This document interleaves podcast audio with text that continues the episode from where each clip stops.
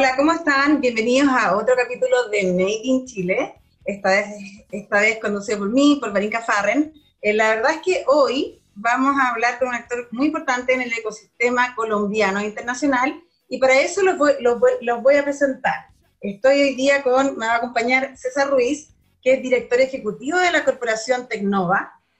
César es administrador de empresas, especialista en finanzas y en preparación y en evaluación de proyectos. Además es magíster en administración financiera. Cuenta con más de 16 años de experiencia en temas relacionados con creación de, empresas, startups y spin-offs, eh, emprendimiento e innovación, modelos y planes de negocio, finanzas corporativas, planeación financiera, banca de inversión, análisis de inversión y valoración de empresas. Actualmente es director ejecutivo de la corporación Tecnova UEE. E. Así que muy bienvenido, César. Muchas gracias por acompañarnos. Marincano, el placer es mío. Muchas, muchas gracias a ustedes por la invitación. Eh, qué bueno estar en este espacio con ustedes conversando de temas que nos apasionan, temas de innovación, temas de emprendimiento, temas de creación de empresas. Sí, qué rico. Y en ese sentido, antes de, comenzar, y para la gente que, que nos está escuchando, yo creo que sería súper bueno saber cómo funciona el ecosistema de innovación en general en Colombia hace cuántos años, digamos, y que existen políticas públicas al respecto, eh, y cómo puedes tú ver cambios, bueno, en estos 16 años, en el fondo de experiencia que tienes relacionados con, con este ecosistema.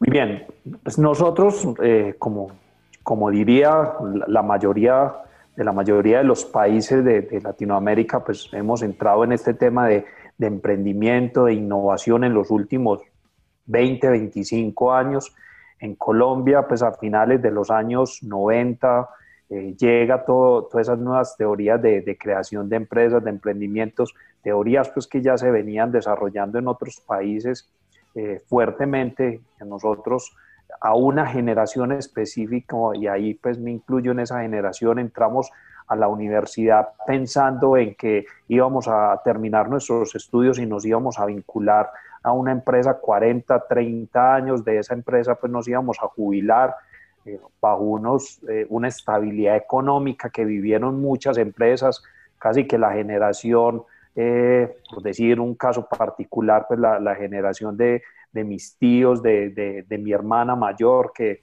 que casi lo logran de estar toda la vida en una sola empresa, como lo hicieron pues nuestros padres y de pronto nuestros abuelos. A nosotros nos llega esa ola de, a partir pues, de crisis económicas como la, que vivió pues, el mundo a finales de los años 90, eh, 90, por allá en el año 98, a principios de los años 2000, y donde el emprendimiento se tiene como una opción de vida, como una alternativa más, no como la única, como mucha gente habla de ello, sino como una opción más de vida, y allí nos tocó, particularmente es una experiencia de vida que a mí me marcó mucho, entrar a la universidad pensando en que iba a terminar mi carrera, que me iba a vincular a una empresa y en el, en el transcurso pues de, de, del desarrollo de mi carrera pues conocer todo el tema de emprendimiento, de innovación. Hubo dos materias que me marcaron mucho precisamente la formulación y evaluación de proyectos y cómo esa formulación y evaluación de proyectos se podía encaminar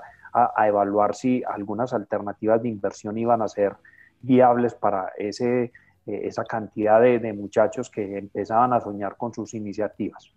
Eh, ya pues en los años 2000 se empiezan a crear diferentes políticas. Nosotros como país tenemos tres, cuatro regiones muy marcadas de, a partir pues obviamente de, nuestra capital, Bogotá, tenemos tres, cuatro regiones de mucho desarrollo por, por la ubicación geográfica, pues son ciudades eh, distantes que han venido trabajando fuertemente en temas de políticas y ahí hay un, un avance significativo en nuestra ciudad que es Medellín, podemos decir que es la segunda ciudad de, importancia en nuestro país en temas industriales y en temas de innovación, donde gracias a las eh, administraciones públicas que hemos tenido desde ese entonces, pues se han realizado políticas eh, de emprendimiento para facilitar ese ecosistema de, de, creación de nuevas empresas, facilitar el tema de innovación en las empresas existentes. Entonces, desde los años 2000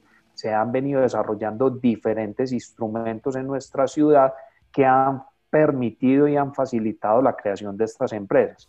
Como muchas iniciativas que se han gestado en diferentes ciudades, iniciamos por temas de sensibilización, temas muy masivos de convocar a gran cantidad de personas para que conociera casos exitosos. Luego se, ya se llegó a temas de formación, de acompañamiento, eh, etapas que se han surtido de la mejor forma en nuestro ecosistema y hoy pues en nuestra ciudad podemos decir que tenemos un ecosistema muy robusto de diferentes instituciones, eh, instituciones en las diferentes etapas de, de esa creación de empresa, desde las iniciativas que se gestan al interior de nuestras universidades.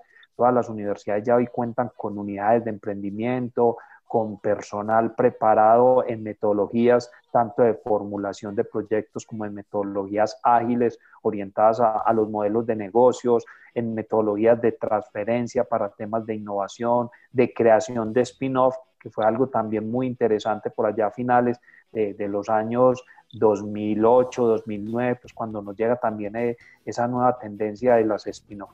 Entonces, hoy Medellín tiene un ecosistema pues muy interesante, otras ciudades pues también que conozco no tan, tan al detalle como puede ser Medellín, pero sí otras ciudades como en Colombia, como lo puede ser nuestra capital Bogotá, pues tienen ecosistemas muy robustos.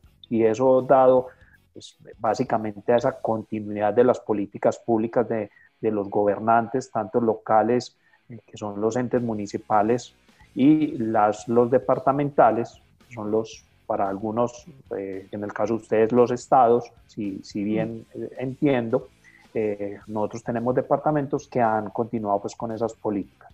Entonces hoy tenemos un ecosistema muy interesante con diferentes actores en las diferentes cadenas y se han venido desarrollando otros, ejemplo, redes de ángeles inversionistas que facilitan también esa consecución de recursos. Oye, qué interesante lo que me cuentas. Mira, eh, bueno, me, surgen varias, varias preguntas, pero antes de eso te quiero contar una, una historia, ¿ya? Una historia personal. la verdad es que cuando yo llegué, yo empecé a trabajar en Corfo, que es la Corporación de Fomento de Producción que existe en Chile, que seguramente conoce, que es la que ha impulsado todos los temas de transferencia tecnológica, emprendimiento en Chile. Referente a nivel latinoamericano. Claro. Yo creo que todos los que hemos estado en el tema de emprendimiento siempre hemos hablado, siempre hemos escuchado de esta institución. De, claro, claro. Entonces, y, impulsa bastante, bueno, impulsa también todo lo que son los hubs, y ha seguido con una política pública impulsando estos temas. Y yo me acuerdo que me, eh, después de Corfo todo un año, me fui a una farmacéutica a, encargarme del área de innovación, eh, principalmente, y, y, me tocaba trabajar con universidades. Entonces, era increíble, te estoy contando hace 12 años atrás, pasa muy rápido el tiempo, o quizás 11, y la verdad es que era increíble porque la gente de la universidad hablaba otro idioma totalmente distinto a la, gente de la empresa, por los dos lados, o sea, yo también, o sea, nosotros queríamos algo inmediato, sin ningún tipo de riesgo tecnológico, y queríamos pagar además, eh, bueno, muy barato. ¿ah? Entonces, y por el otro lado, eh, las universidades vendían algo carísimo, con un riesgo tecnológico alto. Entonces, como que no existía esta, esta conexión real de poder sacar cosas adelante y mostrar. Mostrar que realmente está sacando resultados y que, que sea en el fondo una, una relación win-win. Yo creo que eso, eh, además de, de, todo lo que tú mencionas, quizás eso también ha pasado en Colombia, eso pasó acá. Ya, esto nosotros ahora, por ejemplo, contamos con un montón de oficinas de transferencia y licenciamiento dentro de las universidades eh, no van los investigadores solos, sino generalmente van acompañados de, un gestor tecnológico que vea además temas de, cómo seguir avanzando los hitos de, financiamiento, porque antes también presentábamos se presentaba un proyecto e iba con, poco, con hitos poco claros para las empresas que quieren en el fondo ver liquidez casi inmediata. Entonces, no sé cómo ves eso, cómo ha avanzado, digamos, esa, esa relación uno, esa es como mi primera reflexión y pregunta. Y lo segundo es con los temas de la industria en general. ¿Cuáles son las industrias más fuertes en Colombia? Bueno, yo ahí te quiero como hacer como el, paralelo que en algunos momentos pues paso como de, de, un sector al otro. Uno en el tema de emprendimiento, eh, cuando, digamos, hablo de emprendimiento, son esas startups, son esos, esos proyectos de, de, de, la comunidad, de las universidades, del público, de la comunidad en general, de lo que llamamos coloquialmente el ciudadano a pie, ese, esa persona que tiene esa iniciativa. Ahí, frente a lo que tú dices, esos dos lenguajes, eh, como ciudad, pues hemos también visto una evolución interesante. Tuve la fortuna de estar como en algunos momentos de, de importancia del desarrollo del ecosistema. Uno de ellos es, como les decía ahorita, la red de ángeles inversionistas. En su momento, pues yo trabajaba en la incubadora de empresas de la ciudad, una de las, de las principales eh, instituciones en Colombia, creada por allá en el año 96, 1996, fue pues de las primeras instituciones que se crean para apoyar el emprendimiento. Y cuando empezamos a trabajar en, en los temas de, de, crear redes de ángeles inversionistas, uno sentía que el inversionista quería invertir en ladrillo y maquinaria, mm. hablarles y presentarles proyectos tecnológicos. Eh, eso era complejo, no, no, no, pues no había como esa disposición y lo que tú dices, eh, ese, ese tema de riesgo, ellos querían rentabilidades muy altas con riesgos muy bajos y los emprendedores pues obviamente tenían iniciativas, algunas de ellas muy, muy voladas para la época. Hablando pues del tema de emprendimiento y ya hablando del tema de las universidades, precisamente la corporación se crea para facilitar ese diálogo. La corporación ya tenemos 13 años de existencia, este año cumplimos 14, se crea a partir del Comité Universidad Empresa Estado, que es eh, la agrupación de esos tres actores y hoy también hablamos ya de la sociedad como actor fundamental. Crece el, el CUE regional, que fue el primer CUE que se crea en Colombia, eh, crea la, la corporación Tecnova para facilitar ese diálogo porque vivimos exactamente lo que nos decías ahorita, Arinka, y es la universidad va con un, con un discurso muy diferente al de la empresa, y esa era la finalidad de la corporación. Entonces, tuve también el segundo hito importante y es estar ahí en ese momento de, empezar la gestación de las spin-off. Yo trabajaba en, ese momento pues, con, con, la incubadora de empresas y de una de nuestras universidades, la Universidad de Antioquia, se toma la decisión de empezar a crear las spin-off, dado pues que varios profesores habían regresado de, realizar su doctorado, venían con toda la teoría de las spin-off, buscando cómo las universidades, y en este caso una universidad pública, se, se, se metía en temas de crear empresas. Eso pues era un tema muy, muy complejo para la época y más en universidades públicas, tuve ahí la, la posibilidad y la fortuna de acompañar esas iniciativas desde el punto de vista financiero, que era lo que me desenvolvía fuertemente en su momento.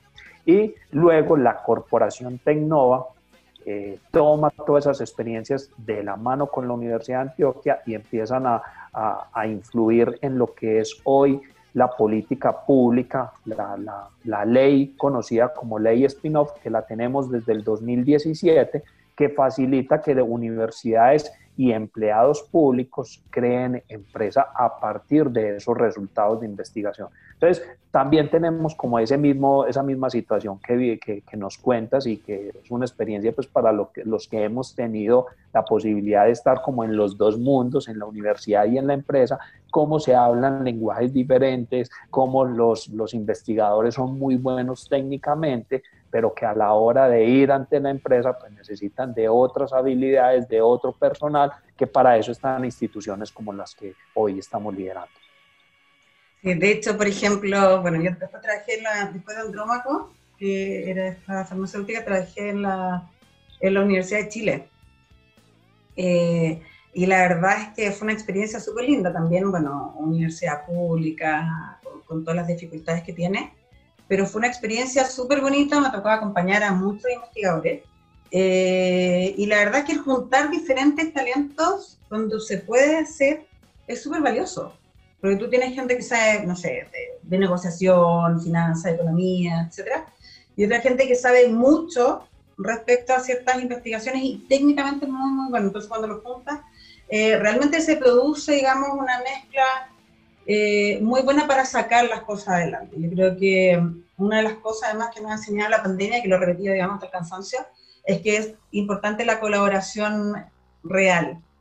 Eh, y creo que eso es algo que, se ha potenciado así mucho eh, con la pandemia. Antes existían colaboraciones más bien a veces obligadas. Ahora, eh, al tener un objetivo en común, se te hace mucho más fácil, digamos, el poder colaborar. Yo tengo otra consulta para ti, antes de que entremos ya a lo que es Tecnova propiamente tal y que, y que nos cuentes cómo ha sido esta experiencia. ¿Cuáles son los ingredientes que no pueden faltar en un emprendimiento, para que un emprendimiento eh, logre eh, salir adelante? Muy buena pregunta. Yo creo que no hay, primero no hay una receta única, son muchos aspectos que, que tienen que estar como muy bien coordinados en el momento y en la situación como tal y en el contexto. Lo primero siempre va a ser un equipo de trabajo y eso pues no, no, no nos cansaremos de repetirlo desde las instituciones, desde los inversionistas, desde quien le está apostando a, ese emprendimiento, siempre va a esperar un equipo de trabajo detrás, un equipo de trabajo comprometido, con, buenas intenciones. Alguna vez pues, nos decía un inversionista que él invierte en las personas y después invierte en las ideas, porque si la idea en su momento pues no, no llega a ser exitosa o no es tan buena, esa persona que tiene muy buenas intenciones, que es muy buen elemento, pues va a tener la posibilidad de cambiar el modelo de negocios, buscar alternativas, replantear lo que haya que hacer para que salga adelante. Entonces eso es fundamental. Eh, el equipo de trabajo, obviamente altamente comprometido con las capacidades y con el interés de sacar las iniciativas adelante. Lo segundo, yo creo que ahí hay un elemento y es fundamental como todo este tema de las nuevas teorías, eh, teorías ágiles que nos llegan en los últimos años y es estar evolucionando ese modelo de negocio. Creo que allí hay una clave del éxito importante, los modelos de negocios que tengan algunas características y entre ellos para mí es fundamental pensar en esos modelos de negocios que sean escalables, que sean de rápido crecimiento con el menor esfuerzo posible. Ahí hay que buscar eh, esos modelos de negocios que no en todas las alternativas exitosas se dan. Uno puede ah, conocer muchas alternativas que no tienen esa característica de modelo escalable, que cuando hablamos también de modelo escalable, obviamente hay una relación directa con el tema tecnológico, pero en algunos otros casos eh, de menor obviamente cantidad, también encontramos modelos no relacionados con tecnología, pero que son también de, gran éxito a nivel eh, mundial como tal. Eh, ahí hay un elemento, la escalabilidad, y, y, lo tercero, diría yo, la visión y el trabajo en equipo. Uno encuentra en otras culturas y en alguna oportunidad que tuvimos la posibilidad de conocer eh, algunas experiencias en Silicon Valley, que hay que entender que es cultural. Uno encontraba al emprendedor que le decía, yo hago este elemento y tengo un aliado para hacer este otro elemento. Y este que hacía este elemento decía, yo no hago todo, pues, yo no quiero hacer todo, no tengo la capacidad porque estoy pensando es globalmente. Eso en algunas culturas y en especialmente pues la, yo diría que la cultura latinoamericana y veces es difícil porque nuestros emprendedores quieren hacer eh, toda la cadena de valor, quieren hacer la integración vertical, si es posible, desde la materia prima hasta la comercialización, porque consideran que esa es la forma de tener el poder. En otras, en otras culturas uno encuentra que hay una alianza perfecta y lo que buscan es llegar a todo el mundo.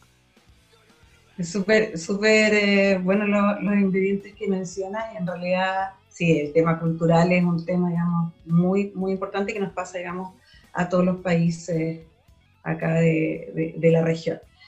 Mira, brevemente, a pesar de que ya lo mencionaste, ¿qué es Tecnova? ¿Cuánto tiempo llevas ahí? ¿Y cuál es el gran desafío que tiene Tecnova al, al vincularse entre, entre, entre, estas tres instituciones, ¿cierto? que son la universidad, el Estado y, las empresas. Muy bien, la corporación tiene 13 años de, haber sido creada, la crea el Comité Universidad Empresa Estado, por eso nosotros, pues nuestra sigla es Tecnova UEE, e, Universidad Empresa Estado, somos los hijos pues, de, ese comité que hoy está liderado pues, eh, por, por, el sector empresarial en nuestra región, que sesiona eh, constantemente todos los primeros viernes de cada mes. Sagradamente los, eh, en, esa, en ese día se reúne el sector empresarial, las universidades y el Estado, los representantes pues, del ente municipal y departamental. En muchos casos tenemos la compañía de, representantes de gobierno nacional, eh, desde obviamente ministerios y, entes descentralizados que lo que buscan es eh, el tema pues de política y, temas de innovación y emprendimiento como tal. Somos una corporación creada por universidades, hoy somos nueve universidades, siete de, de, la ciudad de Medellín y dos de una ciudad que está ubicada en el norte de Colombia, que es Barranquilla, una ciudad costera. Por ser Tecnova la primera oficina regional de transferencia de resultados de investigación. Se vinculan inicialmente muchas universidades eh, nacionales, universidades que están en regiones, por decirlo como Bogotá, pero que en la medida que se han venido desarrollando y creando otras oficinas regionales, eh, estas universidades pues dejaron de ser parte de la corporación y se vinculan a la oficina regional. Somos una de las cinco oficinas regionales en Colombia reconocidas por el Sistema Nacional de Ciencia, Tecnología e Innovación, que lo promueve eh, el Ministerio de Ciencia, Tecnología e Innovación, MinCiencias, donde nos reconoce como un actor clave del ecosistema, reconocidos como una otra oficina de transferencia de resultados de investigación y que nuestro objetivo es facilitar ese relacionamiento entre la universidad y la empresa. Lo que decías ahorita, ese lenguaje para muchas personas pues que no han vivido como en este campo dirán, ¿cómo así? Pues que todos hablamos el mismo idioma, ahí hay dos lenguajes diferentes, la empresa por un lado y la universidad por otro lado, los ritmos, las capacidades son diferentes. Ahí estamos nosotros y fuertes en, en tema de ejecución de proyectos de innovación, de cómo hacemos proyectos tanto para la industria como para la academia, para potencializar todo eso que se hace al interior de las universidades. Cuando uno está al interior de, una universidad, se sorprende de las cosas que escucha, de los proyectos, y que lo que buscamos es que esos proyectos no se queden en, en los trabajos, en los trabajos de grados, en las bibliotecas archivados, en, los, en las tesis de, de, nuestros investigadores, principalmente de sus estudios de doctorado, sino que llevemos todas esas investigaciones al mercado darles esas herramientas, obviamente comerciales, administrativas y financieras, como complemento a, lo, a, las herramientas técnicas que ellos muy bien tienen. Esa es la finalidad de Tecnova, 13 años ya trabajando por el ecosistema. Eh, en la dirección, pues ya particularmente yo llevo año y medio, eh, venía trabajando con la Universidad de Antioquia, antes trabajé con con un proyecto pues muy interesante que se llamó Parque del Emprendimiento, que está dentro del ecosistema en una etapa de puesta en marcha y antes con la incubadora de empresas Créame. Súper bien. Mira, acá tengo algunos temas que son comunes también a, eh, eh, a APTA, en el fondo al, al que me toca dirigir, ¿ya? Y que es lo siguiente. Uno, ¿cómo hacen para simplificar en el fondo el discurso que esto llegue a más personas? porque lo que nosotros hacemos tiene resultados eh, en el largo plazo. Entonces uno empieza a ver eh, los resultados y casos de éxito, digamos, no es inmediato. Y hay mucha inversión, ¿ya? Tanto de parte estatal, de parte del Estado, y uno se desgasta, digamos, eh, sacando cosas adelante y muchas de esas cosas no funcionan. y hay que seguir. O sea, y en muchos países esto no es sustentable pero hay que seguir, eh, nos permite, digamos, diversificar sin, duda, digamos, la matriz productiva de los países y entregar una mejor calidad de vida eh, para todos los que estamos acá. O sea, ¿cómo, ¿cómo, vamos a hacer todo lo que viene con la economía circular sin nuevos materiales, ¿cierto? Y eso viene muchas veces de la universidad. ¿Cómo lo hacen para que esto llegue a más personas fuera de su ecosistema? ¿Cómo, cómo han simplificado en el fondo el discurso o, o logran hacer que, la gente entienda, digamos, que, por qué es importante Ese es un reto muy importante, Marinka, y es algo pues que como ciudad venimos trabajando. Ahorita pues cuando te mencionaba que, que como varias experiencias y como cualquier ciudad iniciamos por temas de sensibilización y recuerdo actividades muy masivas donde convocábamos eh, 500, 1000, 2000 personas para mostrarles el caso de éxito, traer el emprendedor que se arriesgó para generar esa sensibilidad y empezar a generar ese tema de cultura. Y como todo, en su momento, pues hubo grandes contradictorios a este tema, personas pues que decían que, que se estaban malgastando recursos, pero que eso siempre decíamos, mire, desde lo que hemos analizado internacionalmente, experiencias, otros ecosistemas, aquí hay que invertir recursos y, me, nunca se me olvida un, un dato que me decía una, una, persona que fue jefe y, y que estudiosa pues de estos temas y es que para generar una cultura podemos estar hablando de unos 50 años. El chip no lo cambiamos de un momento a otro. En el caso muy puntual de las universidades pasa lo que estás diciendo, pues, es ir haciendo la tareita, ese trabajo duro día a día, de irnos, sentarnos con nuestros investigadores.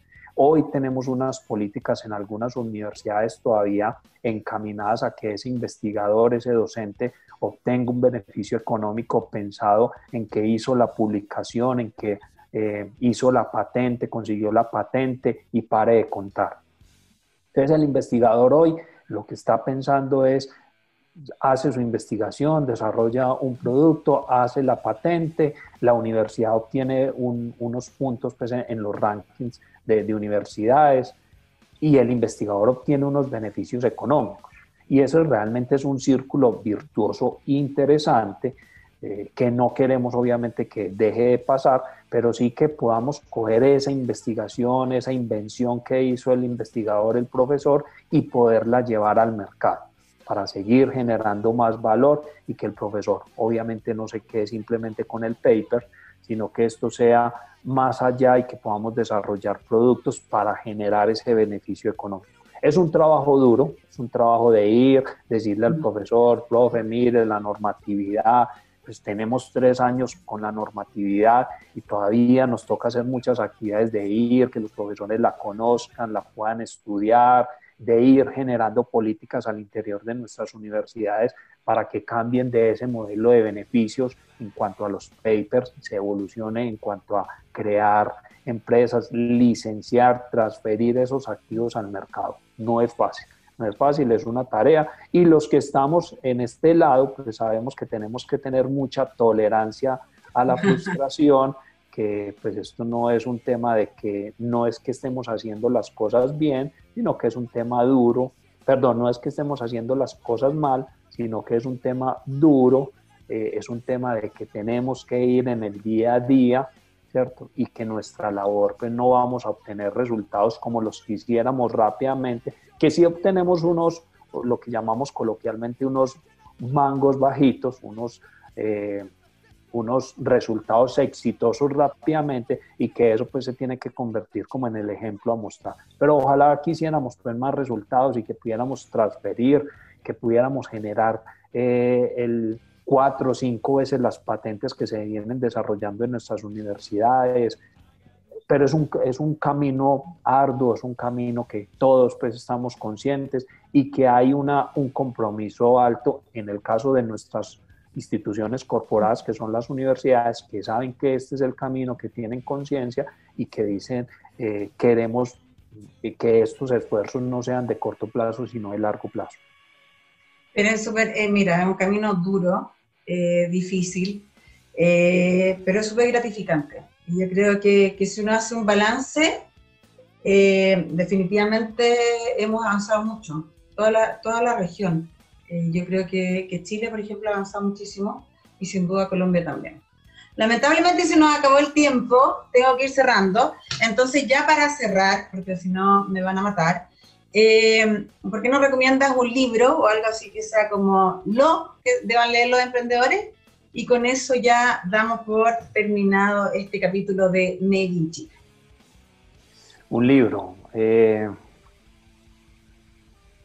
la colocaste dura, Barinca. Yo tendría ahí como un top 3, pero bueno, te voy a, voy a recomendar a todos los emprendedores un libro que me gusta mucho eh, y es precisamente por ahí, por acá lo tengo eh, en, en la biblioteca, el autor es Tim Harford, eh, se llama El economista camuflado.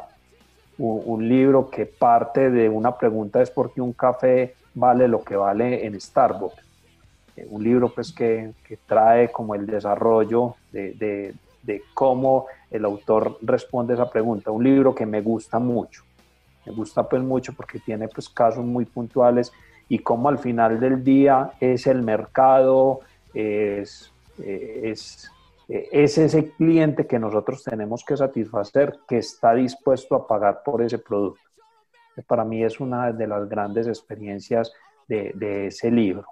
Eh, y otro libro, pues que a mí también me encanta, que todo emprendedor debe, debe leer, está relacionado pues con estas metodologías ágiles, metodologías eh, que hoy tenemos que estar eh, en constante evolución, que tenemos que ir evaluando y que le apunta pues a los temas de modelo de negocios, es el libro de Eddie Rice que habla del método Lean Canvas. Perdón, del método Lean Startup. Con, esos dos, con esas dos recomendaciones de César, eh, César Ruiz, que es director ejecutivo de la corporación Tecnova, la cual aprendimos, digamos, hoy, eh, muchas gracias, te agradezco tu participación. Eh, si son muy cortitos, nos vemos en la, próxima semana en otro capítulo de Made in Chile. Chao, César, gracias. Vale, Barinka, un abrazo a todos y qué bueno haber compartido con ustedes las experiencias que desde nuestra ciudad tenemos y espero que todos pues se sigan cuidando. Un abrazo. Un abrazo. Chao.